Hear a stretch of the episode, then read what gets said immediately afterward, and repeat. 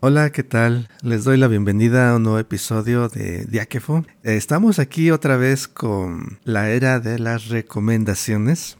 Y pues Javier nos trae una recomendación que suena interesante. ¿Qué tal Javier? ¿Cómo estás? Hola, muy buenas Aquiles y estimada audiencia de Diáquefo. Como siempre es un gusto estar acá detrás del micro hablando de buen anime y cosas que sería genial que todo el mundo viera. Y como has dicho, ahora traigo una recomendación. En esta ocasión tengo el anime llamado Tonari no Sekikun, que en español sería algo así como Tonaris, el de helado. bueno, en español muy chilango. Yo quisiera iniciar planteando una pregunta para el auditorio, para ti Aquiles. ¿A quién no le pasó que alguna vez estábamos en la escuela, la primaria, quizá la secundaria, a veces hasta la prepa o la universidad? Y mientras estaba la clase nosotros nos distraíamos con cualquier cosa, ¿no? Empezamos a jugar con el lápiz, con la goma. Quizá alguna persona más osada todavía trajera algo en la mochila con lo cual empezar a jugar, no sé, un papelito, un dibujo. Y de repente pues se pierde totalmente la conexión con la clase y ya estás creando tu mundo arriba del pupitre, arriba de la paleta del escritorio. No sé, bueno, ¿a ti alguna vez te pasó Aquiles? Eh, sí, por lo que me dices es así esta construcción casi como de soñar despierto. Eh, no sé si eso te refieras, pero bueno, yo lo que recuerdo es, es creo que lo más común, ¿no? Esto de estar dibujando cosas en, en las libretas mientras la clase aburrida está en el fondo. Y pues bueno, no sé, me suena que algo así es esta serie. Sí, exactamente, ¿no? Es eh, algo tan sencillo como mi compa de al lado, el que se sienta junto a mí, se pone a jugar. Saca su goma y lo convierte en un personaje y se pone a jugar. Saca unos muñequitos, saca unos robots y se pone a crear historias acerca de los robots. E incluso puede sacar su almuerzo y con eso puede estar jugando, ¿no? Y, y uno diría, wow, qué capacidad de imaginación, pero a lo que iba con la pregunta del inicio es, Creo que todas las personas que fuimos a la escuela pasamos en algún momento por algo similar. Quizá no sacamos el muñequito o empezamos a jugar con la comida, pero con algo, ¿no? Como dices, puede ser desde un dibujo y ya te dejas volar, ¿no? Y justamente es esa cuestión que retrata la serie, ¿no? Eh, ¿Cómo podemos a partir de la imaginación convertir elementos simples en algo súper complejo, ¿no? Y pues es lo que vive Tonari y su compañera de al lado, Yuko. Perdón, su compañera se llama Yukui, no Yuko. ¿Qué es lo que pasa? Que en otros animes hemos visto que las escuelas japonesas son súper estrictas y al menos como las pintan en el anime, ya quisiera ver cómo se comportan los pequeños codomos adentro de la escuela. Pero lo importante aquí es, ante un ambiente tan estricto, eh, que alguien se atreva a estar jugando con objetos arriba de la mesa parece algo imposible, ¿no? Y Yukui, la compañera que observa todas las peripecias que hace Tonari con sus objetos escolares, siempre termina como sorprendida y además trata de decirle a Tonari, guarda tus cosas, te van a cagar, te van a regañar. Casualmente Tonari siempre tiene la habilidad de ocultar cuando los profes voltean y a quien regañan es a Yukui por estar escandalosa, ¿no? Por estar diciéndole a su compañero de al lado que se calle. No, bueno, eso es una parte un poco chusca que tiene este anime. Bueno, que por cierto el tono es súper de risa, ¿no? no Aquí no hay suspenso, no hay peleas épicas. Bueno, tal vez una que otra, pero no esperen ver este destellos durante toda, todo el tiempo, ¿no? Y bueno, todo esto me refiere o, me lleva a varios puntos que creo que pueden sacarse al ver este anime. El primero es lo que ya mencionaba, que a través de la imaginación podemos volver el juego un, mundo totalmente diferente y romper esos ambientes ultra disciplinados. ¿no? Eh, la segunda cuestión es el, la segunda vida que le podemos dar a los objetos cuando tenemos una goma, pues es eh, normalmente su uso es el borrar, ¿no? Pero si tú decides que tu goma se vuelva una pieza dentro de un tablero, por ejemplo, y le puedes asignar un rol, ya le cambiaste totalmente el significado a esa goma, ¿no? Su utilidad, su forma de ser en el mundo. Y bueno, eso nos lleva a un panorama interesante, ¿no? ¿Qué podemos hacer con las cosas? ¿Quién tiene el poder de decidir para qué se van a usar las cosas, no? Tonari tiene el poder. Perdón, Seki. Tonari significa lado. Seki-kun, eh, que es el niño que juega con los objetos, tiene el poder. Y bueno, pues igual va la pregunta, ¿no? ¿A quién no le pasó que teniendo un objeto en las manos lo volvieron su mono o mona favorito? Y bueno, uno decía, ¿por qué ese niño juega con una regla?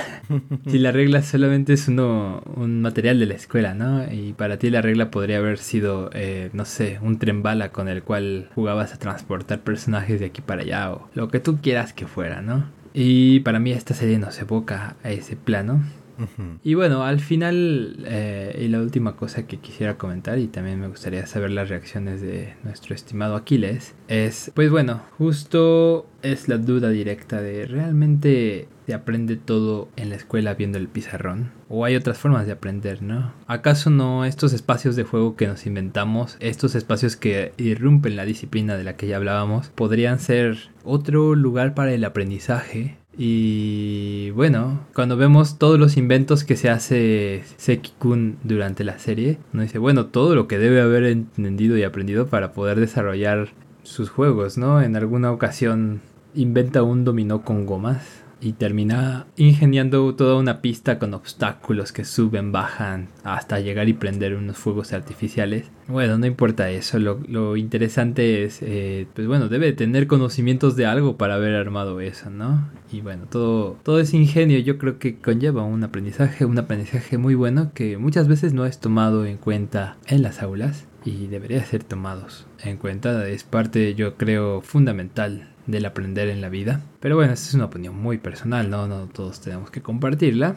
Y sin embargo, pues bueno, cuando vemos Tonari no Sekikun, creo que nos despierta un poco ese ánimo. Y bueno, no sé, Aquiles, con todos estos comentarios, no sé qué opiniones tengas. Igual tampoco te he preguntado si ya has visto algo de la serie, si no has podido verla. Y pues bueno, saber tus reacciones, a ver qué opinas, compa. Se oye muy interesante, Javier, y, qué bueno que nos la comentes. No he, no he tenido oportunidad de verla. Creo que apenas fue hace un día, hace dos días, que supe que nos querías comentar esta serie y, no he podido verla, pero se oye muy interesante y, más aún con lo que acabas de decir, creo que definitivamente le, le voy a ver.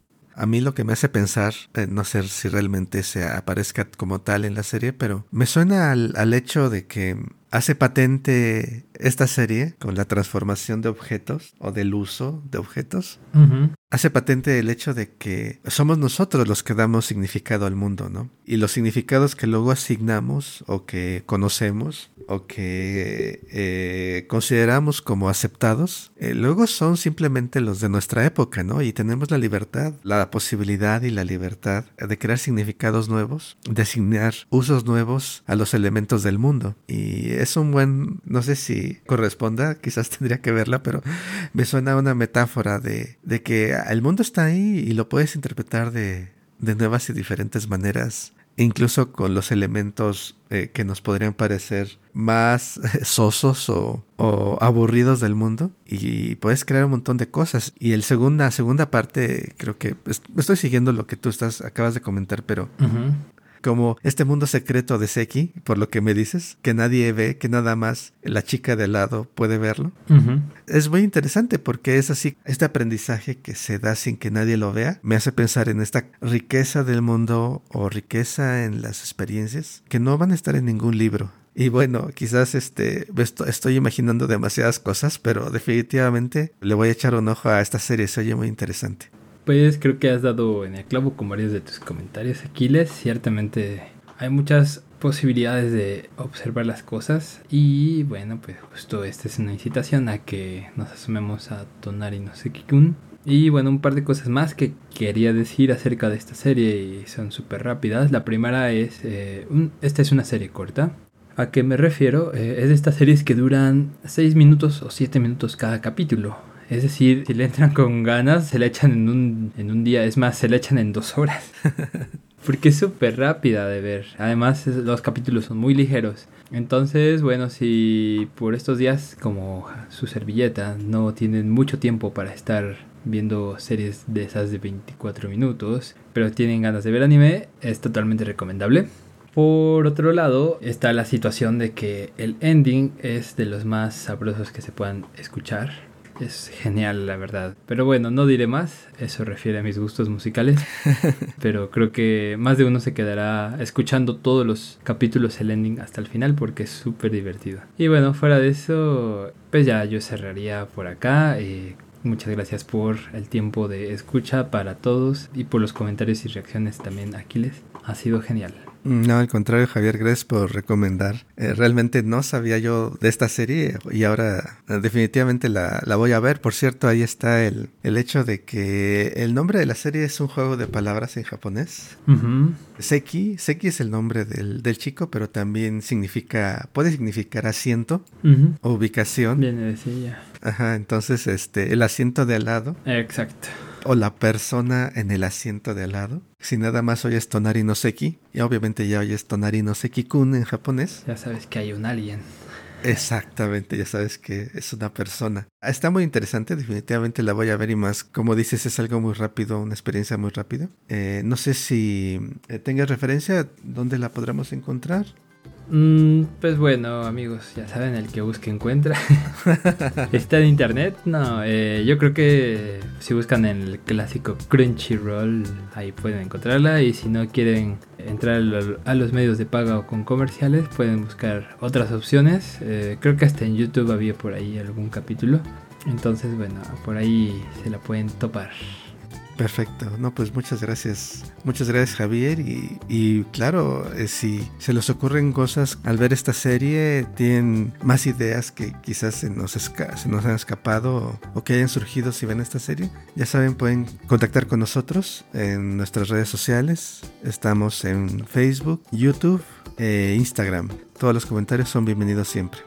Y además tenemos los medios más eh, tradicionales. Bueno, tenemos el correo electrónico, eh, a través del cual también nos pueden contactar. Y pues bueno, igual podemos hacer algo como Sekikun y convertir nuestro correo electrónico, que es algo muy como de lo cotidiano, en algo divertido. Así que nos pueden enviar sus inventos. a través de un correo electrónico a filosofiayanime.gmail.com filosofiayanime.gmail.com Por otro lado tenemos nuestro sitio web, el poderoso sitio web de Diakefo que se, se encuentra en internet como filosofiayanime.com filosofiayanime.com donde además de este bonito episodio encontrarán una variedad amplia de otras recomendaciones y comentarios sobre anime. Perfecto, pues nos escuchamos en el próximo episodio. Hasta entonces. Ahí estamos. Chao. Bye.